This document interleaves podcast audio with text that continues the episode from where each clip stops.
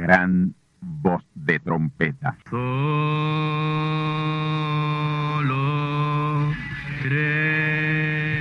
Saludos amigos y hermanos radioyentes.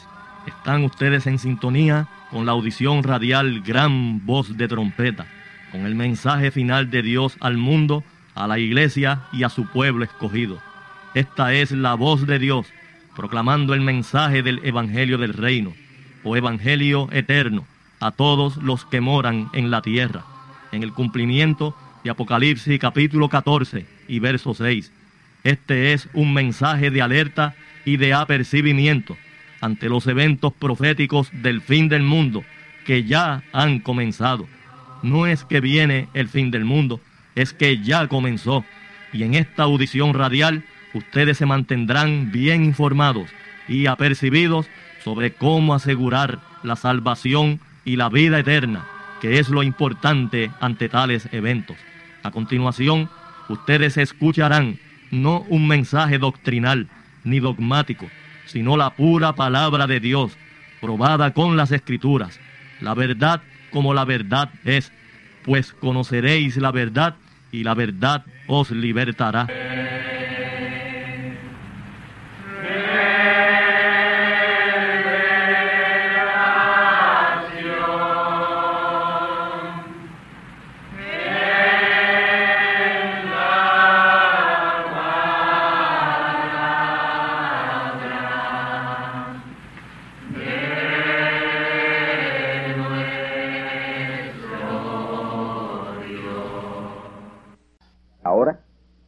Pregunta bíblica de hoy.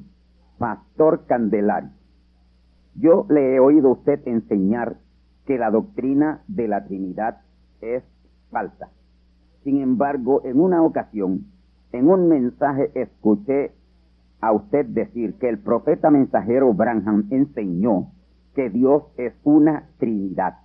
Dios es en tres y que Él es Padre, Hijo y Espíritu Santo yo estoy un poco confundido al respecto. ¿Podría usted eh, clarificar esto de tal manera que sea eliminada una posible contradicción? Respuesta. Sí, Dios es una Trinidad. Dios es en tres. Dios es Padre, Hijo y Espíritu Santo. Pero esas son tres manifestaciones de Dios, pero no tres personas distintas. Él fue padre en la dispensación de la ley, fue hijo en la dispensación de la gracia y es Espíritu Santo hoy en la gran dispensación del Espíritu Santo porque estamos ahora mismo en la dispensación del Espíritu Santo. En la dispensación de la ley, Antiguo Testamento, Él dijo y enseñó a través de Moisés y de los demás profetas yo Jehová, y fuera de mí no hay otro. Y a los hijos de Israel les dijo, no tendrás dioses ajenos delante de mí. Éxodo 23. Así que Dios es uno, pero en la ley, en la gracia y reino se manifestó como Padre, como Hijo y como Espíritu Santo, que es lo que en verdad Él es él es el gran Espíritu Santo. El Espíritu Santo y el Padre es la misma cosa. Padre en la dispensación de la ley, Hijo en la dispensación de la gracia y Espíritu Santo en la dispensación del Espíritu Santo, que es la misma dispensación del reino. Esas son tres manifestaciones de uno, no tres manifestaciones de tres. Ese dicho eclesiástico o denominacional y que tres divinas personas, eso es un disparate. Dios es una sola divina persona, la persona del Espíritu Santo. La razón por la cual la iglesia no le ha podido llevar el mensaje del Evangelio a los judíos es porque ellos no pueden creer que en Dios hay tres personas. El ministro o pastor o evangelista o apóstol o maestro que le venga a un judío con ese disparate de tres personas en Dios, este de inmediato le dice, Eso solo se le puede ocurrir a los paganos. Sí, amigos, eso de tres divinas personas es paganismo. ¿Saben ustedes el por qué cuál es la razón de ese terremoto de Apocalipsis capítulo 16 y versos 17 al 21?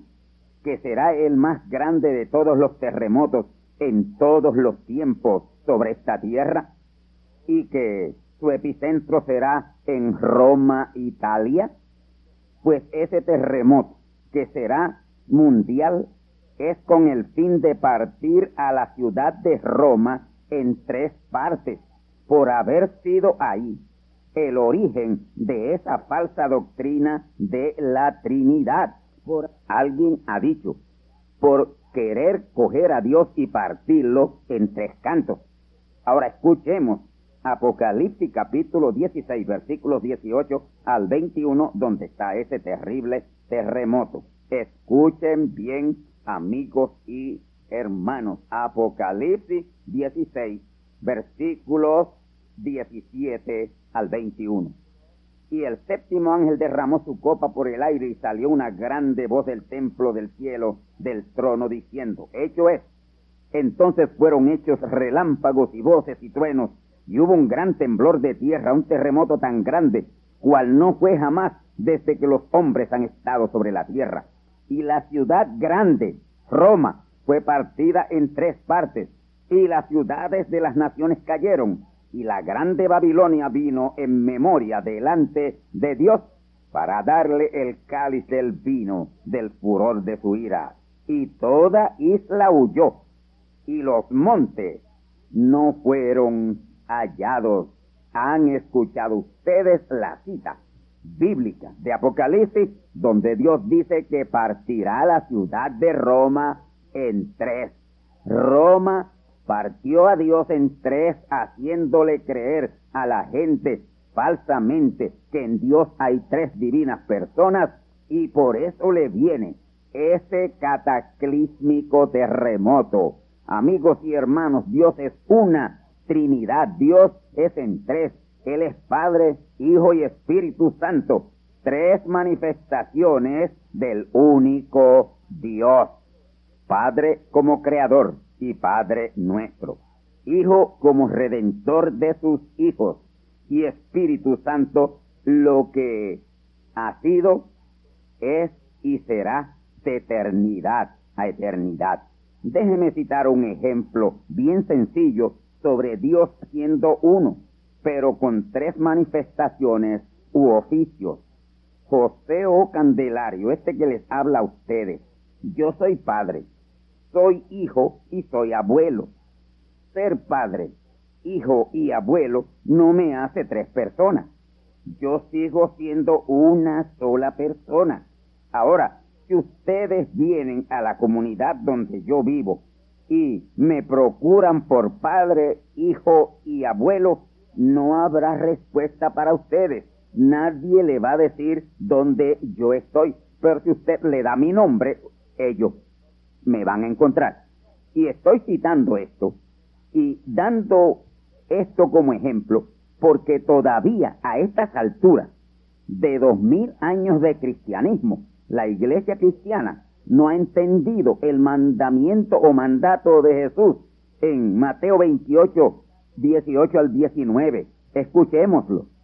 Y llegando Jesús les habló diciendo, Toda potestad me es dada en el cielo y en la tierra.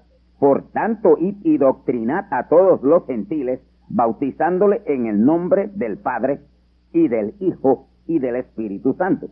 Amigos y hermanos, este mandato y esta escritura, la iglesia nunca lo ha obedecido y mucho menos lo ha entendido. Jesús en ningún momento les mandó a bautizar en los títulos o manifestaciones de Dios, Padre, Hijo, Espíritu Santo. Él les ordenó bautizar en el nombre de quien era Padre, Hijo y Espíritu Santo en ese tiempo, Jesucristo. Ahora, los apóstoles sí entendieron el mandato de Jesucristo, pues ellos a todos los que creyeron les bautizaron en el nombre del Padre y del Hijo y del Espíritu Santo, Jesucristo. Ahí está en el libro de los Hechos.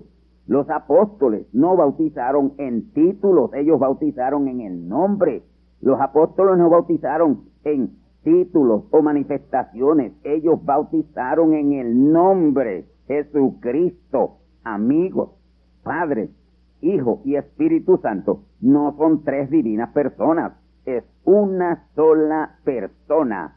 Sí, Dios es una Trinidad, pero en oficios o manifestaciones pero no en personalidades o personas aparte o separadas. Así que Dios es una Trinidad, pero no tres personas separadas. Y quiero decirle una cosa, ya nosotros hoy ni siquiera bautizamos porque el bautismo ya está obsoleto. Estamos en la dispensación eterna de la iglesia. Estamos en la edad eterna de la iglesia. Estamos en la edad del reino. Ya no estamos en la dispensación de la gracia, donde se utilizaron y se hicieron cosas simbólicas. Ya no estamos en el tiempo de obedecer y actuar en símbolos. Ahora son realidades.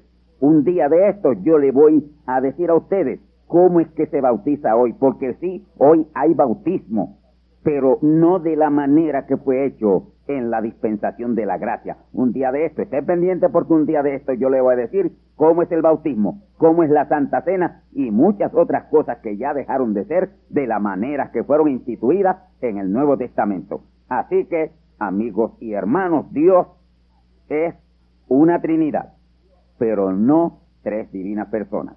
Y ahora, a la segunda parte de la conferencia profética de hoy, titulada el gran reino y trono eterno de Dios. Parte 2. Tornaos conmigo a la palabra de Dios. Apocalipsis capítulo 11, versículos 15 al 17. Y el séptimo ángel tocó la trompeta y fueron hechas grandes voces en el cielo que decían, los reinos del mundo han venido a ser los reinos de nuestro Señor y de su Cristo, y reinará para siempre jamás. Y los veinticuatro ancianos que estaban sentados delante de Dios en sus sillas, se postraron sobre sus rostros y adoraron a Dios, diciendo, Te damos gracias, Señor Dios Todopoderoso, que eres que eras y que has de venir, porque has tomado tu grande potencia y has reinado. Este es el capítulo número dos de nuestro importantísimo tema, el gran reino eterno de Dios.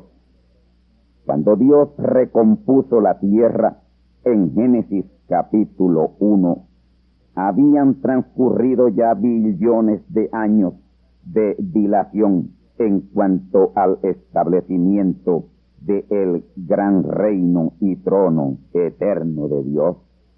La recomposición de la tierra en Génesis capítulo 1 fue con el propósito de Dios reiniciar los preparativos para el establecimiento de su reino. Isaías 45, 18 dice, porque así dijo el Señor que crió los cielos. Él es Dios, el que formó la tierra, el que la hizo y la compuso. No la crió en vano para que fuese habitada, la crió. Yo el Señor y ninguno más que yo. La palabra cielos aquí aparece en plural, lo cual significa atmósfera, y eso nos lleva a entender que hay trillones de cielos o atmósferas en el infinito universo. Y cada cielo o atmósfera representa un lugar habitable del universo, el cual será habitado.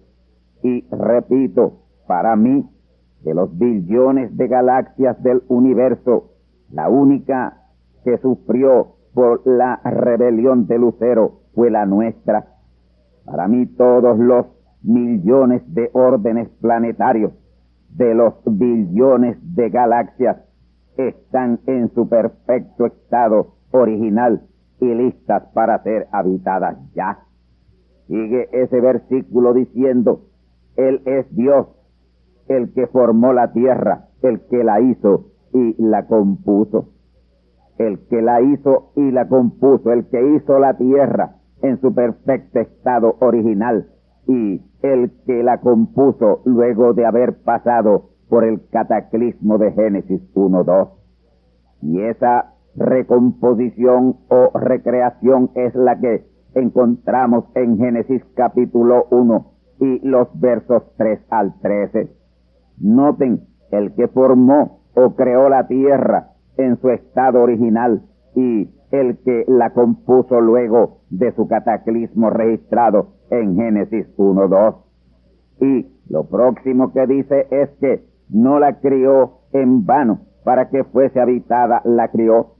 Por eso luego de haber pasado billones de años, vino y recompuso la tierra, apartando las aguas que la cubrían y recogiéndolas en mares y descubriendo una cuarta parte de tierra para habitarla con sus hijos.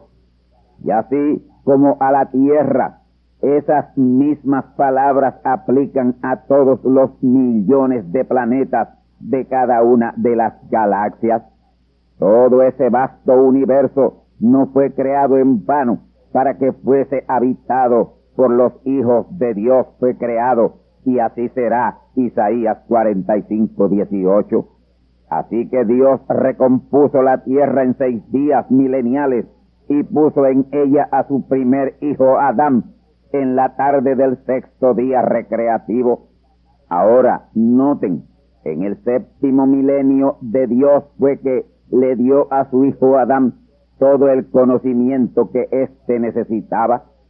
Y ese milenio vino a ser una edad celestial para su hijo Adán, pero él tenía que pasar de esa edad celestial a su primer día o milenio terrenal, a enfrentarse a su enemigo. Y si Adán prevalecía contra su enemigo, el caído lucero o diablo, el reino de Dios ya habría comenzado en todo esplendor y grandeza. Pero Adán no prevaleció porque una parte de él, su compañera, se prestó a la transgresión inspirada por el caído querubín Lucero. Adán, ese primer ángel mensajero de Dios, ese primer profeta, no tuvo alternativa porque no había sustituta para su compañera. Aquel era el comienzo y Adán no tuvo alternativa y por consiguiente el reino de Dios se vio afectado y volvió a sufrir otro atraso, pero mucho más corto y de menor impacto. Ahora, abran bien los ojos, la simiente, y concéntrese en esta revelación que estoy tocando.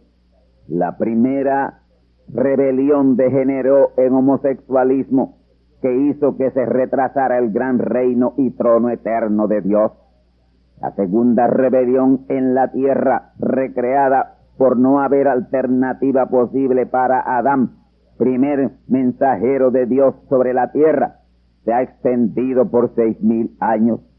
Y ya finalizando los seis mil años del hombre, cuando el gran reino de Dios está próximo a comenzar, el caído querubín lucero logra influenciar a hombres y mujeres al homosexualismo y lesbianismo rampante que tenemos hoy. Y esto es una tremenda señal de que el ciclo se está cerrando. Escuchemos Judas capítulo 1 versículos 7 y 8. Y a los ángeles que no guardaron su dignidad, mas dejaron su habitación, los ha reservado debajo de obscuridad en prisiones eternas hasta el juicio del gran día como Sodoma y Gomorra y las ciudades comarcanas, las cuales, de la misma manera que ellos habían fornicado y habían seguido la carne extraña, fueron puestos por ejemplo.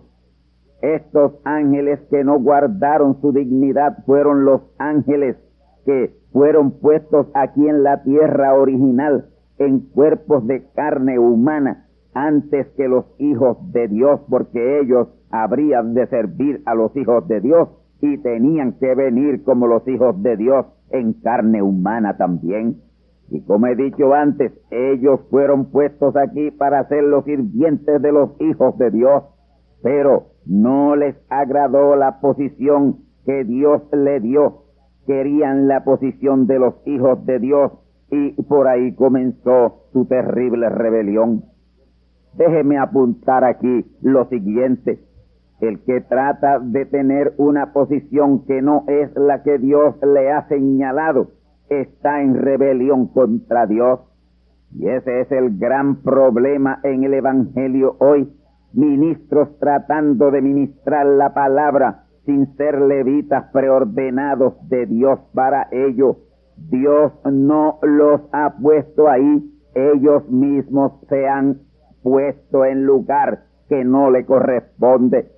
Por eso es que el 99.99.99% de los que se consideran ministros ordenados de Dios hoy son ministros por su propia cuenta. Dios jamás los ha llamado a predicar y por lo tanto lo que en verdad hacen hoy es quemar fuego extraño en el altar, en sus propios altares, mejor dicho, porque no están ministrando en el altar de Dios, lo que tienen es un Edén a Satanás.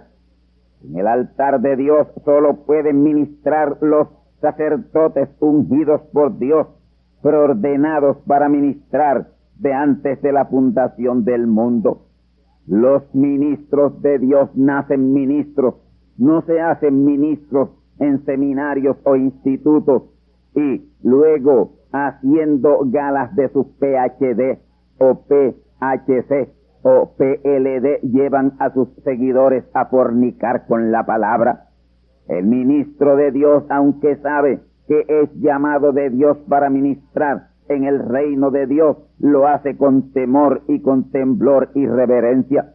El ministro de Dios que es un verdadero levita, le preocupa mucho añadirle o quitarle a la palabra no estar cierto de algo que enseñe al pueblo le preocupa grandemente. El ministro de Dios no es un intelectual ceñido a unos libros de texto y embotellándose lo que otro embotelló leudado. Son cuatro los ministerios y un oficio que es el profeta. Profeta es un oficio no un ministerio. Y esto está tipificado en el arca cargada por cuatro levitas. El arca representa a Cristo la palabra, al profeta, que es la palabra. Y el arca del testimonio simbolizó o tipificó la manifestación de Dios en carne humana todas las veces que habrá de manifestarse. Es del profeta simbolizado por el arca del testimonio, de quien reciben los otros ministerios para dar y enseñar y predicar al pueblo exactamente lo que Dios le revela al profeta. La palabra venía a Moisés, Aarón y sus hijos sacerdotes la distribuían o la daban al pueblo con toda fidelidad. Jesús fue el profeta luego de Moisés, a quien vino la palabra de otra dispensación. Los sacerdotes debieron recibir de él y pasarle el mensaje al pueblo, pero no eran sacerdotes ordenados de Dios, ellos eran falsantes. William Marion Branham fue el profeta a quien vino la palabra para cumplir la gracia y establecer la siguiente dispensación, la dispensación del reino. Todos los evangelistas, los pastores y maestros y misioneros debieron recibir de William Marion Branham y con fidelidad enseñar, predicar y llevar su mensaje, pero no lo hicieron, antes le rechazaron. Ni con Moisés, ni con Jesús, ni con Branham sucedió así, y hoy mucho menos están ellos dispuestos a recibir de la única fuente que vierte la verdadera agua de vida. Y por eso la rebelión denominacional contra Dios y su palabra en este día de hoy es rampante. Y esa rebelión contra la palabra de Dios es la que tiene al mundo como Sodoma y Gomorra en ambos sentidos, en el sentido literal y en el sentido espiritual. El cristianismo ha dejado su habitación por su fornicación de la palabra y han seguido enseñanzas extrañas y son fornicarios espirituales. Y tal y como está la iglesia en lo espiritual, está el mundo en lo moral. La iglesia es un reflejo de la corrompida condición del mundo. El diablo, ese caído querubín lucero, persigue es que Dios se aire contra la humanidad y la destruya, tal como a Sodoma y a Gomorra, e irremisiblemente así será. El gran querubín lucero llevó a sus ángeles a una terrible orgía homosexual que hizo que Dios destruyera la tierra original.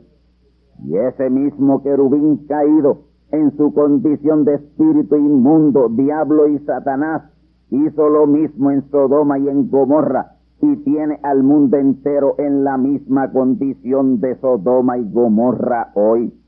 Por eso es que dice que Sodoma y Gomorra y ciudades comarcanas siguieron el ejemplo de los ángeles que no guardaron su dignidad y dejaron su habitación siguiendo la carne extraña.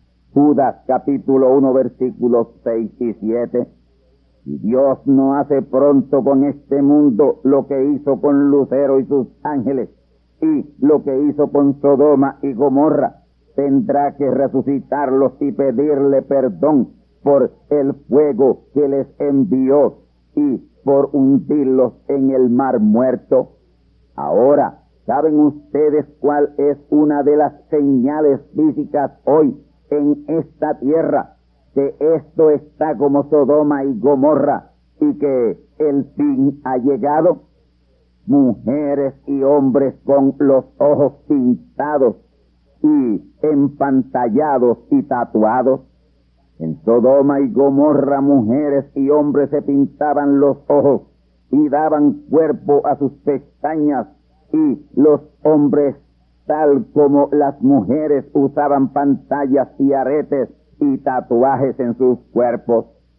Como Dios los quemó a todos con fuego y azufre, el resto de los hombres y mujeres del mundo que les rodeaba cogieron temor mucho miedo y no lo hicieron más por un tiempo, hasta que un día apareció Jezabel, la mujer del rey Acab, e inició ese maquillaje de quinta dimensión, y desde entonces entró de nuevo al mundo esa cosa terrible. ¿Y por qué yo digo que ese maquillaje de cara y pintura de ojos y las pestañas, tatuajes y pantallas en los hombres es una cosa infernal? Yo digo esto porque el profeta lo dijo por la experiencia que tuvo cuando Dios le llevó al infierno o quinta dimensión. La primera vez que él vio mujeres con ojos pintados y hombres usando pantallas fue en el infierno o quinta dimensión. Él fue llevado al infierno para ver esto y declararlo luego en la tierra. La primera vez que el profeta vio mujeres con los ojos pintados fue en Penny, en la ciudad de Tucson, Arizona. Él estaba esperando a su esposa Meda junto a las escaleras de la tienda cuando vio bajar a dos mujeres latinas con los ojos pintados. Él al verlas le pareció que estaban terriblemente enfermas y fue hacia ellas para orar y liberarlas de tan terrible condición. Pero cuando se acercó a ellas, oyó unos terribles lamentos y gemidos de mujeres los cuales había oído en el infierno, y se detuvo. Ahí oyó la voz de Dios que le dijo, el infierno o quinta dimensión está sobre la tierra. Así que homosexualismo y lesbianismo y hombres y mujeres completamente fuera de la palabra, hombres con pantallas y mujeres con ojos pintados, es una señal de que la quinta dimensión o infierno está sobre la tierra. Una mujer con los ojos pintados es una cosa horrible. Y un hombre con pantallas es algo terrible también. Eso está fuera de lo común. Hijas e hijos de Dios jamás harán una cosa como esa, a menos que caigan en un estado de locura y pierdan la razón. Ahora, amigos y hermanos, todo esto tan negativo que estamos tratando aquí tiene algo positivo, y es que esto es una señal de que el ciclo se está cerrando y la gran consumación es inminente. Y por eso sabemos que el gran reino y trono eterno de Dios es inminente en su glorioso establecimiento. Hay dos cosas que nos son como señales claras de que el gran reino y trono de Dios pronto será establecido. Sí, pronto será establecido. Y estas son la condición de Sodoma y Gomorra y la quinta dimensión infierno sobre la tierra. Y esto nos está señalando que es mucho más tarde de lo que creemos o pensamos. Y tanto la una como la otra estarán ejerciendo terrible influencia aún sobre los creyentes para llevarles o arrastrarles a ello. En la película La Biblia salen unas escenas de Sodoma y Gomorra sobre la apariencia de los hombres y mujeres en ellas que son horrorosas. Ahí se puede ver a los hombres y mujeres con los ojos pintados y rostros maquillados y sus cuerpos tatuados. Yo le pedí al Señor que me corroborara eso y me lo corroboró. Así eran hombres y mujeres, porque los hombres se hicieron mujeres y las mujeres se hicieron hombres, exactamente como los ángeles que estuvieron guardando la tierra original con lucero o luzbel. Y esa visita de Dios a Abraham en Génesis capítulo 18 tuvo el propósito precisamente de revelarle a Abraham, su profeta, lo que él haría con Sodoma y Gomorra por su rebelión de homosexualismo y lesbianismo rampante. Porque no hará nada el Señor Dios Todopoderoso sin que antes revele su secreto a sus siervos los profetas Amós capítulo 3 y verso 7. Y hoy, ahora mismo Dios a través de su palabra está avisando sobre una repetición de juicio como el de Sodoma y Gomorra por las mismas circunstancias prevalecientes. Y Abraham, al recibir aviso de parte de Dios sobre la destrucción de Sodoma y de Gomorra, intercedió por su sobrino Lot, que allí habitaba y por Abraham fue que Dios envió a sus ángeles, dos de ellos, a librar a Lot y a su familia. Y esos dos ángeles fueron tipos de los últimos dos profetas, los dos testigos que estarán sobre esta tierra. Mateo 24, 14. Y dice el relato bíblico que los ángeles llegaron a Sodoma a la caída de la tarde. Y aquí hay algo bien importante.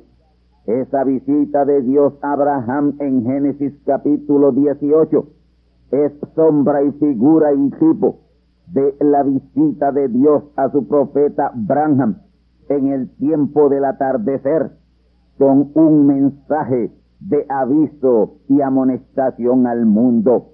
Pero el mundo no lo recibió, el mundo lo rechazó. Dios allá en carne humana con sus dos ángeles en carne humana también representaron a Dios en carne humana en Branham y en el otro profeta que le sigue.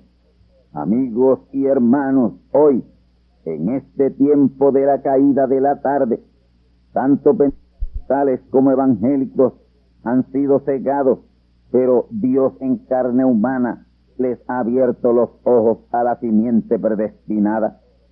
Pero ahí entre toda esa multitud ciega, solo quedaron Lot y su familia con visión, tipos de las vírgenes fatuas que a la postre verán.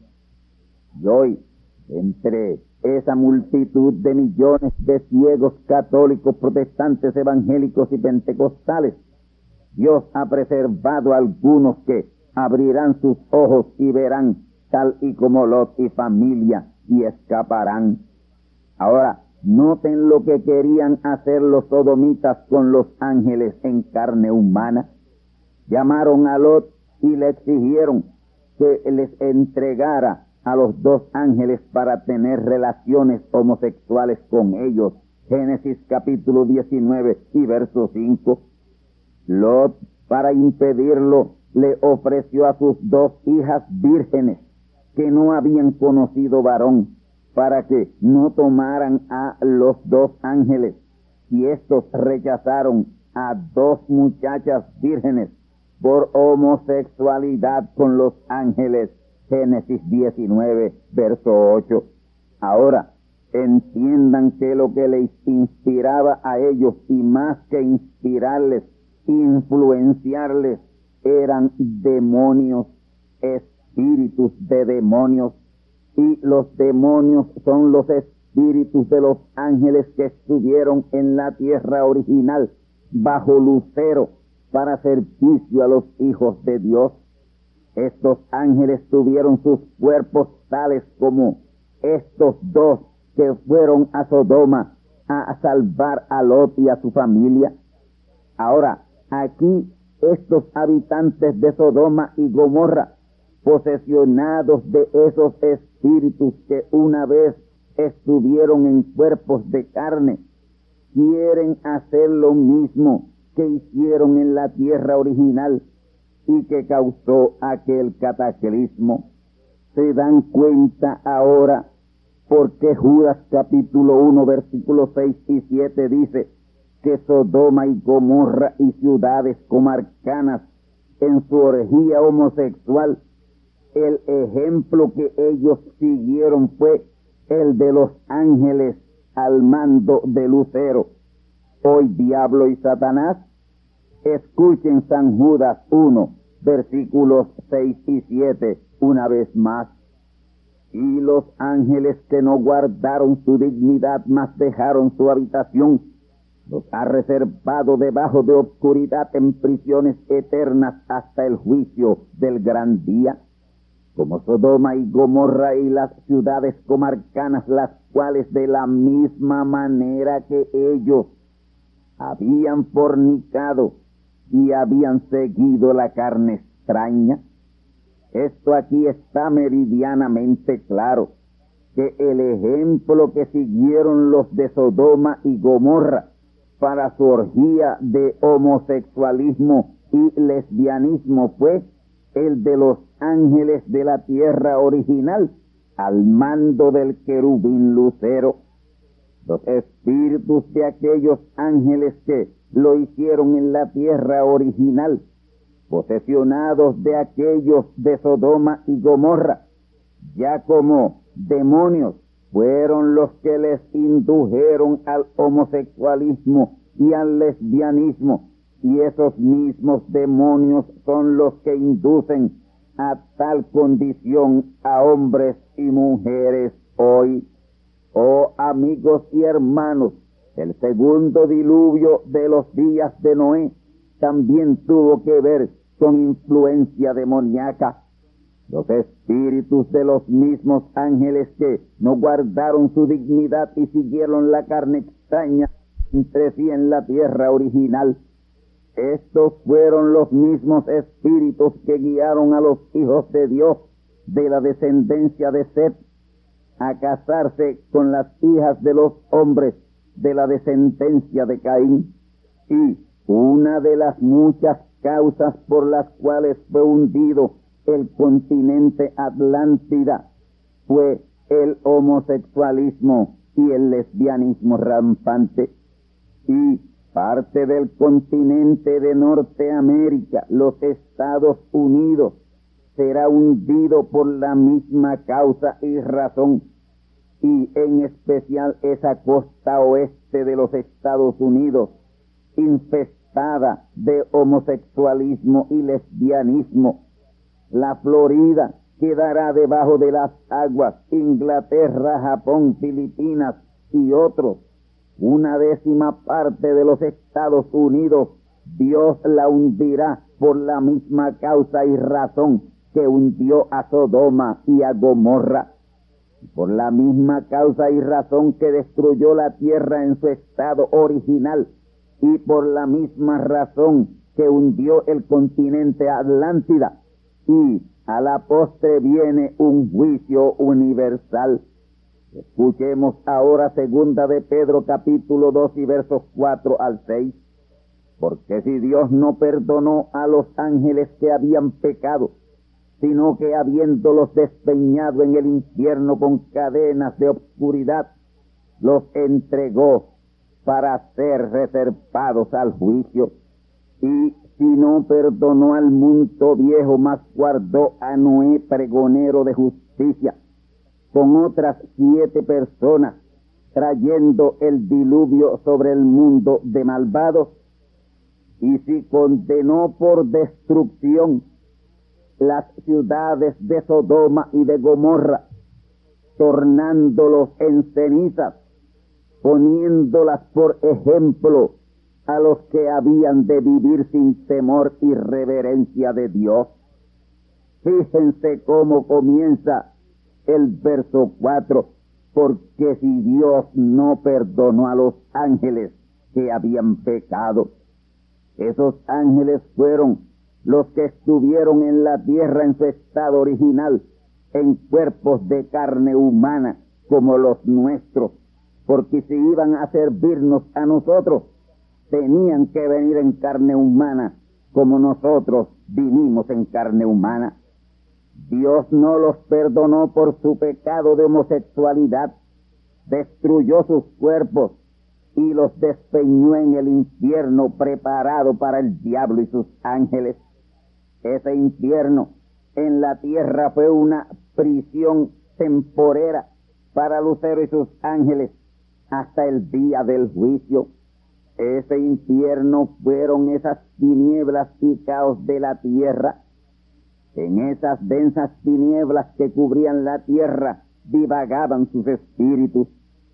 Cuando Dios recompuso la tierra y le propició su expansión o atmósfera, ahí fueron esos espíritus aliviados de esa prisión. Ahora, fue en el segundo día recreativo que Dios propició la expansión o atmósfera. Y es ahí, en ese día recreativo, que Dios no dijo nada. Y hay una razón para ello.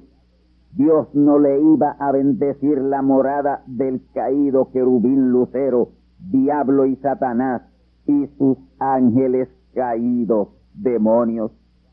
Por eso desean tomar cuerpos humanos para morar y cuando así sucede, esa es una posesión demoníaca en donde el demonio es el que sacia sus deseos.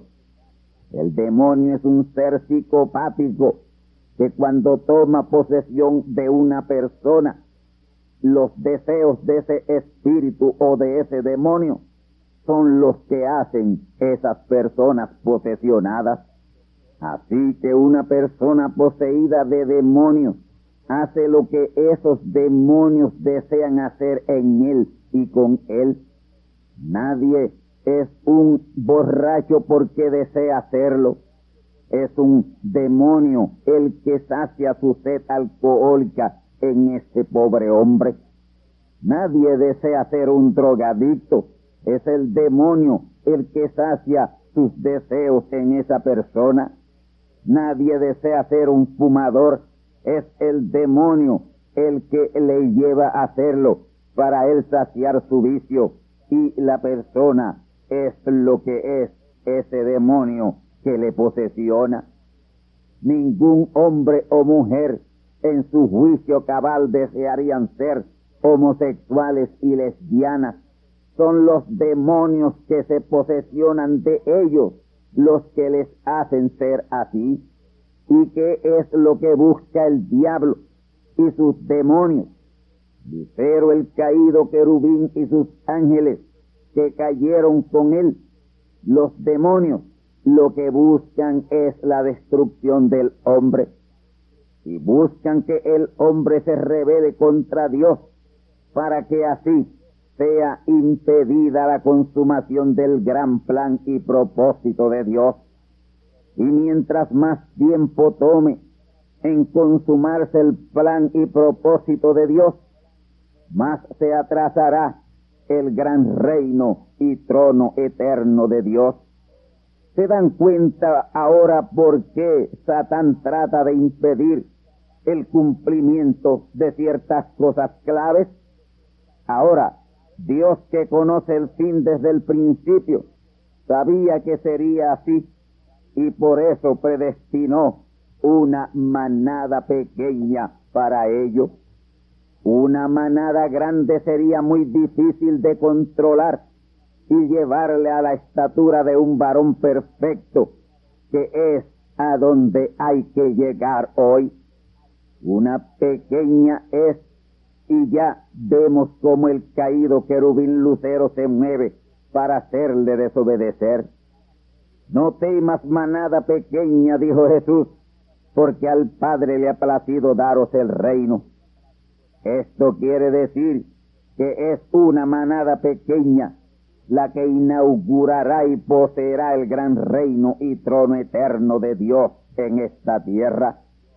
El perfecto reino espiritual de Dios será esa manada pequeña que en esta gran dispensación del reino llegará a la perfección. Y, como he dicho antes, el reino primero es establecido en lo espiritual y luego en lo natural o físico. Y luego de que esa manada pequeña se haya convertido en el perfecto reino espiritual de Dios en la adopción, el reino literal y universal estará cerca de comenzar y ya de ahí en adelante es lo eterno. Ahora, entiendan que el reino imperial de la bestia, que es el reino del caído querubín lucero, viene primero pero bien claramente la profecía dice que será de duración de una hora, pero esa hora no es conforme a la escala profética de segunda de Pedro 3.8, sino una mucho menor. Esa hora es de una duración de tres años y medio o cuarenta y dos meses. Cuando ese reino caiga abatido y desmenuzado por la piedra cortada no con mano, Ahí se levantará el gran reino y trono eterno de Dios, que henchirá la tierra y permanecerá para siempre, conforme a Daniel 2.34.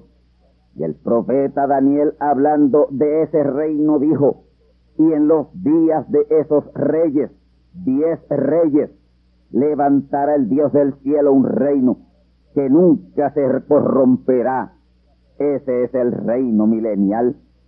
Ese es el reino milenial que luego del juicio final y la purificación y renovación de la tierra seguirá hinchiendo el infinito universo.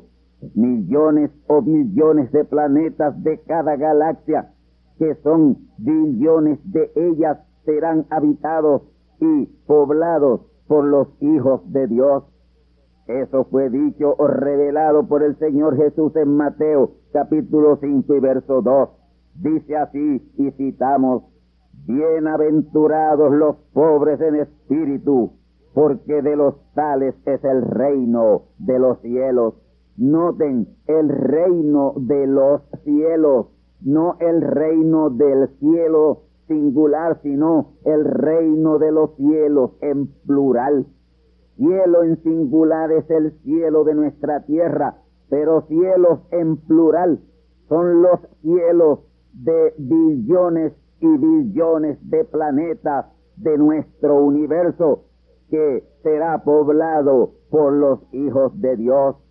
Y ese será por toda la eternidad y en el infinito universo el gran reino y trono eterno de Dios. Amén. Amigos y hermanos radioyentes, ¿han escuchado ustedes la importantísima conferencia bíblica y profética titulada El gran reino y trono eterno de Dios?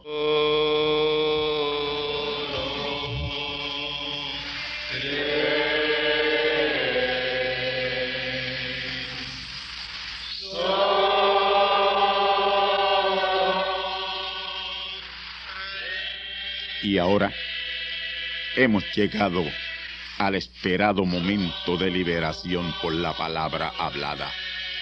Di la palabra y mi mozo sanará. No soy digno de que entres debajo de mi techado. Di la palabra. Así decían al Señor los que venían a Él por liberación.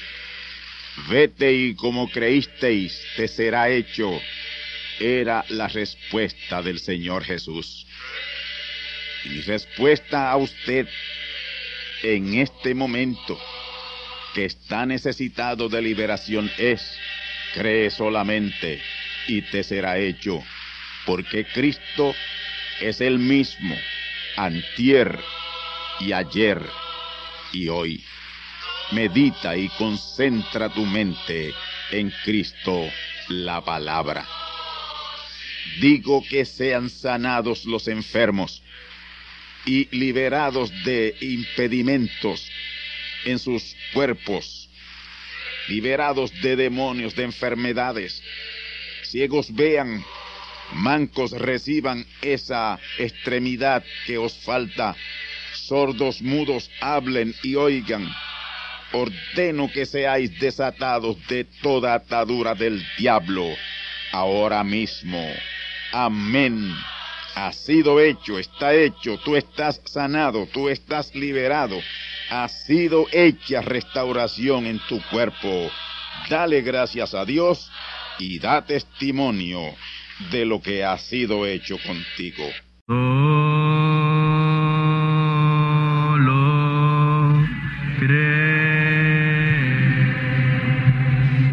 Amigos y hermanos radioyentes, han escuchado ustedes la audición radial Gran Voz de Trompeta. Y nuestra dirección postal es Gran Voz de Trompeta, apartado 1630, Canóbanas, Puerto Rico, 00729. Una vez más, Gran Voz de Trompeta, apartado 1630, 1630, Canóbanas, Puerto Rico, 00729. Les invitamos muy cordialmente para que escuchen estas conferencias proféticas y sean apercibidos ante los eventos del fin del mundo que ya comenzó. Les deseamos pues ricas bendiciones en Cristo el Señor. Amén.